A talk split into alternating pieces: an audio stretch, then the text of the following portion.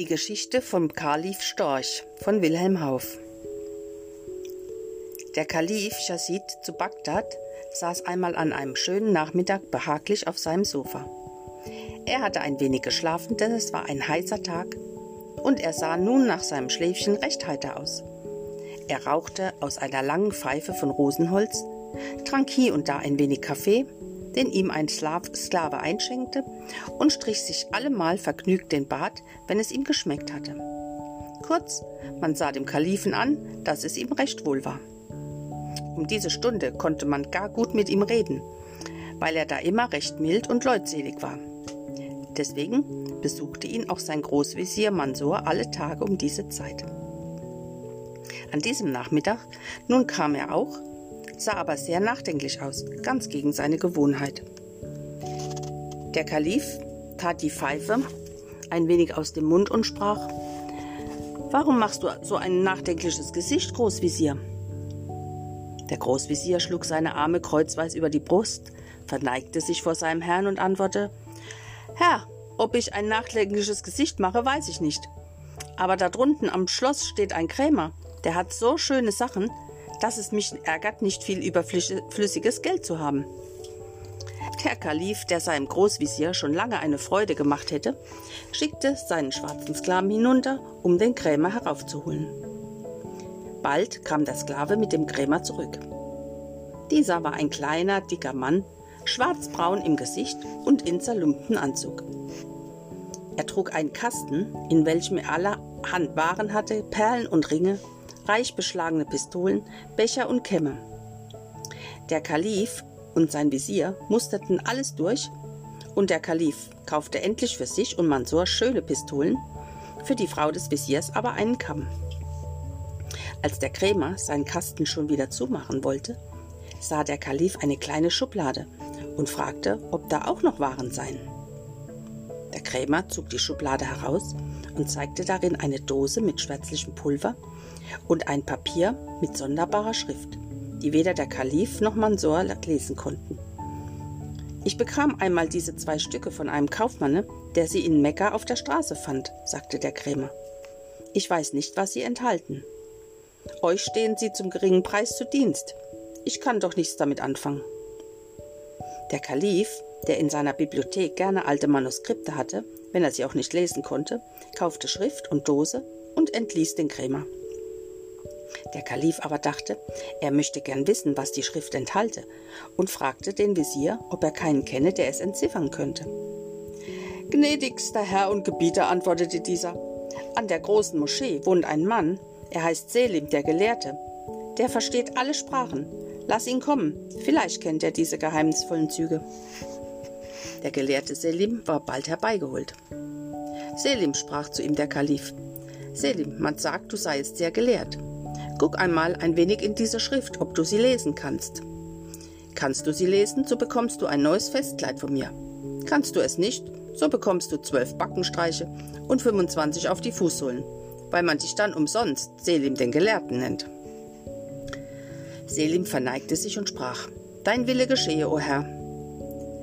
Lange betrachtete er die Schrift, plötzlich aber rief er aus: Das ist lateinisch, o Herr, oder ich lass mich hängen. Sag, was drin steht, befahl der Kalif, wenn es lateinisch ist. Selim fing an zu übersetzen. Mensch, der du dies findest, preise Allah für seine Gnade. Wer von dem Pulver in dieser Dose schnupft und dazu spricht, Mutabor, der kann sich in jedes Tier verwandeln und versteht auch die Sprache der Tiere. Will er seine menschliche Gestalt wieder zurückhaben, so neige er sich dreimal gen Osten und spreche jenes Wort. Aber hüte dich, wenn du verwandelt bist, dass du nicht lachest, sonst verschwindet das Zauberwort gänzlich aus deinem Gedächtnis und du bleibst ein Tier. Als Selim, der Gelehrte, also gelesen hatte, war der Kalif über die Maßen vergnügt. Er ließ den Gelehrten schwören, niemand etwas von dem Geheimnis zu sagen, schenkte ihm ein schönes Kleid und entließ ihn. Zu seinem Großvisier aber sagte er, das heiße ich gut einkaufen, Mansor. Wie freue ich mich, bis ich ein Tier bin. Morgen früh kommst du zu mir. Wir gehen dann miteinander aufs Feld, schnupfen etwas weniges aus meiner Dose und belauschen dann, was in der Luft und im Wasser, im Wald und Feld gesprochen wird. Kaum hatte am anderen Morgen der Kalif Chassid gefrühstückt und sich angekleidet, als schon der Großvezier erschien, ihn, wie er befohlen, auf dem Spaziergang zu begleiten. Der Kalif steckte die Dose mit dem Zauberpulver in den Gürtel und nachdem, und nachdem, er seinem Gefolge befohlen, zurückzubleiben, machte er sich mit dem Großvezier ganz allein auf den Weg.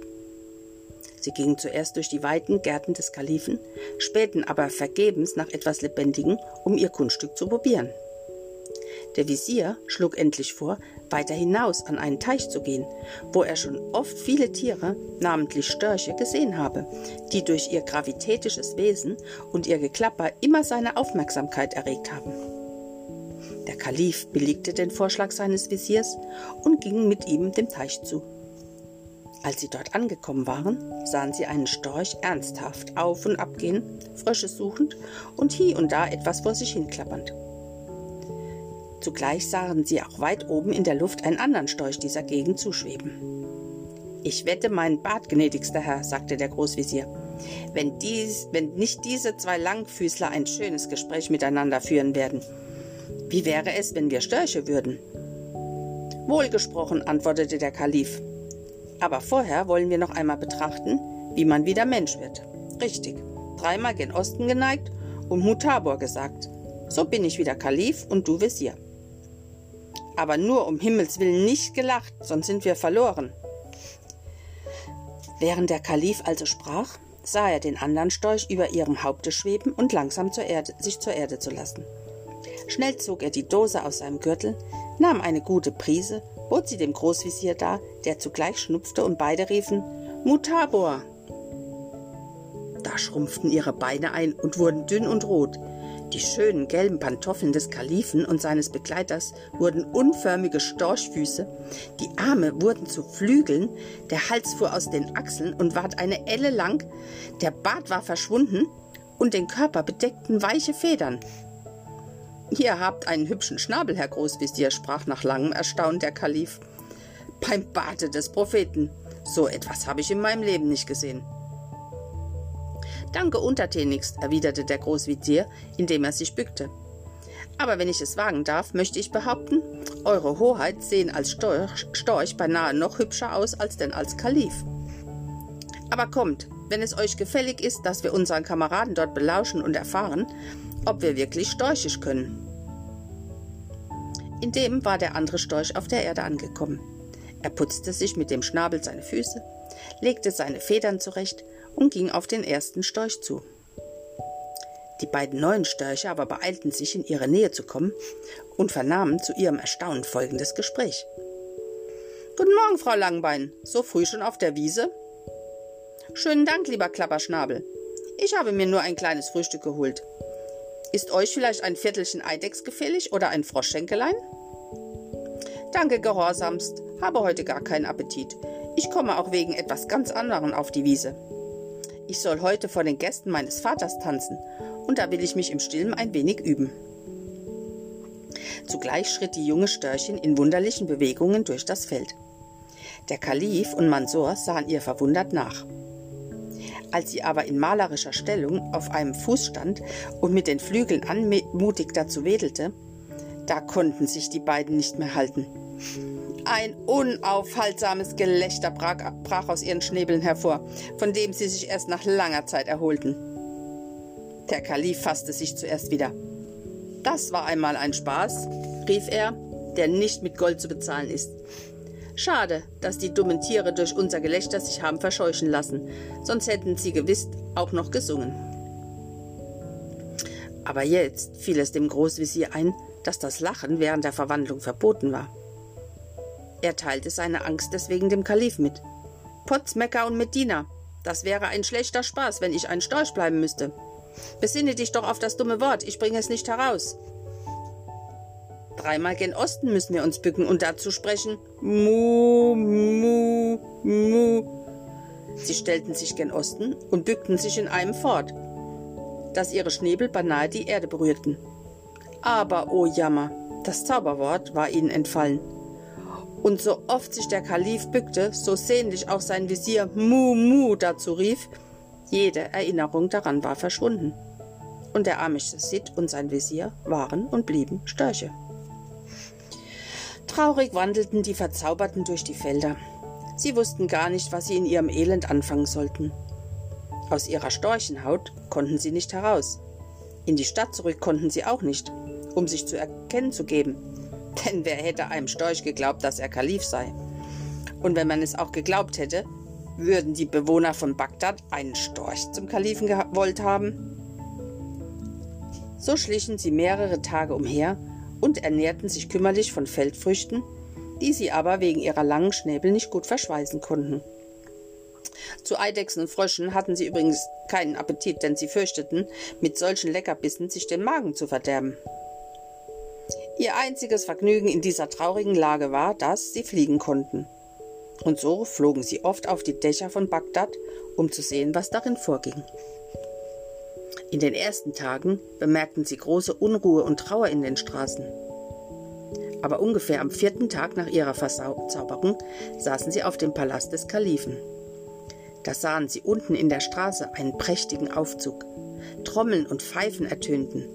Ein Mann in einem goldgestickten Scharlachmantel saß auf einem geschmückten Pferd, umgeben von glänzenden Dienern.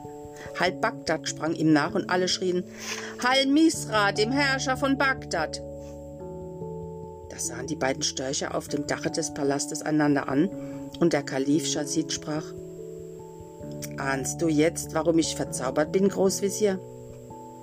Dieser Misra ist ein Sohn meines Todfeindes, des mächtigen Zauberers Kraschnur, der mir in einer bösen Stunde Rache schwur. Aber noch gebe ich die Hoffnung nicht auf. Komm mit mir, du treuer Gefährte meines Elends. Wir wollen zum Grabe des Propheten wandern. Vielleicht, dass an heiliger Stätte der Zauber gelöst wird. Sie erhoben sich vom Dach des Palastes und flogen der Gegend von Medina zu. Mit dem Fliegen wollte es aber gar nicht gut gehen, denn die beiden Störche hatten noch wenig Übung. Oh, ächzte nach ein paar Stunden der Großvisier. Ich halte es mit eurer Erlaubnis nicht mehr lange aus. Ihr fliegt gar zu schnell. Auch ist es schon Abend. Wir täten wohl ein Unterkommen für die Nacht zu suchen. Chassid gab der Bitte seines Dieners Gehör, und da er unten im Tale eine Ruine erblickte, die ein Obdach zu gewähren schien, so flogen sie dahin. Der Ort, wo sie sich für diese Nacht niedergelassen hatten, schien ehemals ein Schloss gewesen zu sein. Schöne Säulen ragten aus den Trümmern hervor. Mehrere Gemächer, die noch ziemlich erhalten waren, zeugten von der ehemaligen Pracht des Hauses. Chassid und sein Begleiter gingen durch die Gänge umher, um sich ein trockenes Plätzchen zu suchen. Plötzlich blieb der Storchmann so stehen. Herr und Gebieter, flüsterte er leise, wenn es nur nicht töricht für einen Großvisier, noch mehr aber für einen Storch wäre, sich vor Gespenstern zu fürchten.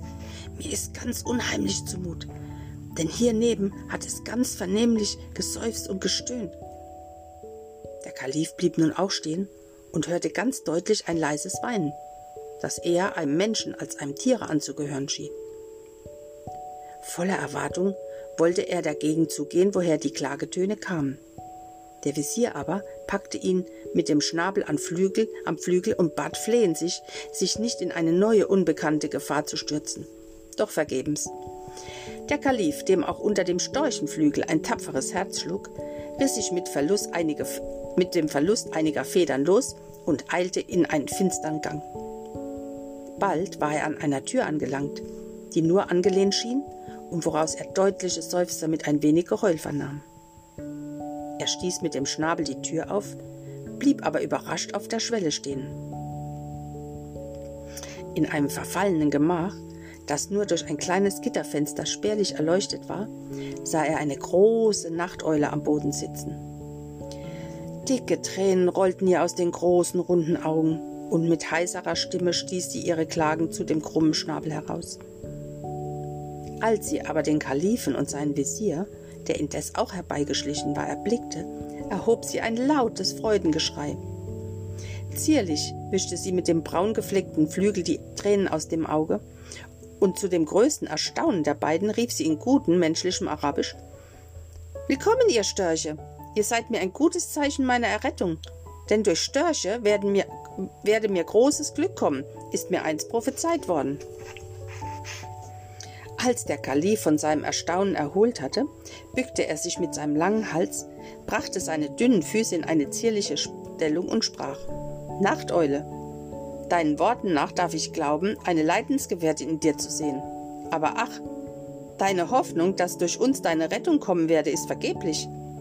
Du wirst unsere Hilflosigkeit selbst erkennen, wenn du unsere Geschichte hörst. Die Nachteule bat ihn zu erzählen. Der Kalif aber hob an und erzählte, was wir bereits wissen. Als der Kalif der Eule seine Geschichte vorgetragen hat, dankte sie ihm und sagte Vernimm auch meine Geschichte und höre, wie ich nicht weniger unglücklich bin als du. Mein Vater ist der König von Indien, ich, seine einzige unglückliche Tochter, heiße Lusa. Jener Zauberer Kashnur, der euch verzauberte, hat auch mich ins Unglück gestürzt. Er kam eines Tages zu meinem Vater und begehrte mich zur Frau für seinen Sohn Misra. Mein Vater aber, der ein hitziger Mann ist, ließ ihn die Treppe hinunterwerfen. Der Elende wusste sich unter einer anderen Gestalt wieder in meine Nähe zu schleichen, und als ich einst in meinem Garten Erfrischungen zu mir nehmen wollte, brachte er mir, als Sklave verkleidet, einen Trank bei, der mich in diese abscheuliche Gestalt verwandelte. Vor Schreck ohnmächtig brachte er mich hierher und rief mir mit schrecklicher Stimme in die Ohren.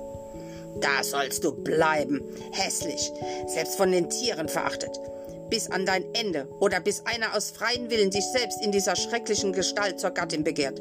So räche ich mich an dir und deinem stolzen Vater. Seitdem sind viele Monate verflossen. Einsam und traurig lebe ich als Einsiedlerin in diesem Gemäuer, verabscheut von der Welt, selbst den Tieren ein Gräuel. Die schöne Natur ist, mir, ist vor mir verschlossen, denn ich bin blind am Tage. Und nur, wenn der Mond sein bleiches Licht über diese Gemäuer ausgießt, fällt der verhüllende Schleier vor meinem, fällt der verhüllende Schleier vor meinem Auge. Die Eule hatte geendet und wischte sich mit dem Flügel wieder die Augen aus, denn die Erzählung ihrer Leiden hatte ihr Tränen entlockt. Der Kalif war bei der Erzählung der Prinzessin in tiefes Nachdenken versunken.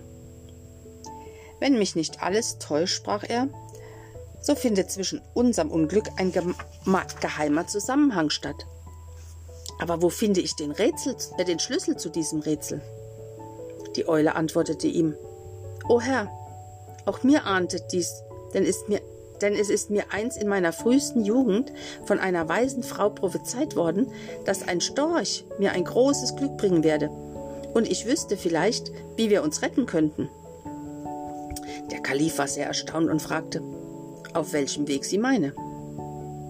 Der Zauberer, der uns beide unglücklich gemacht hat, sagte sie, kommt alle Monate in diese Ruinen. Nicht weit von diesem Gemach ist ein Saal. Dort pflegt er dann mit vielen Genossen zu schmausen. Schon oft habe ich sie dort belauscht. Sie erzählen dann einander ihre schändlichen Werke. Vielleicht, dass er dann das Zauberwort, das ihr vergessen habt, ausspricht.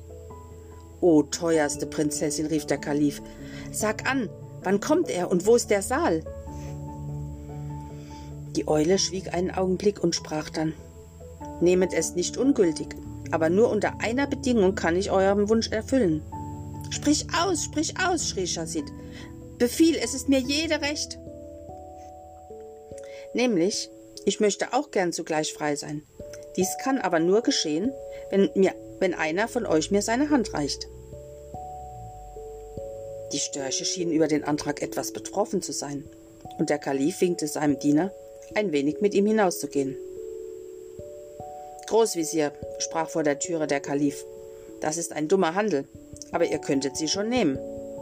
So, antwortete dieser, dass mir meine Frau, wenn ich nach Hause komme, die Augen auskratzt?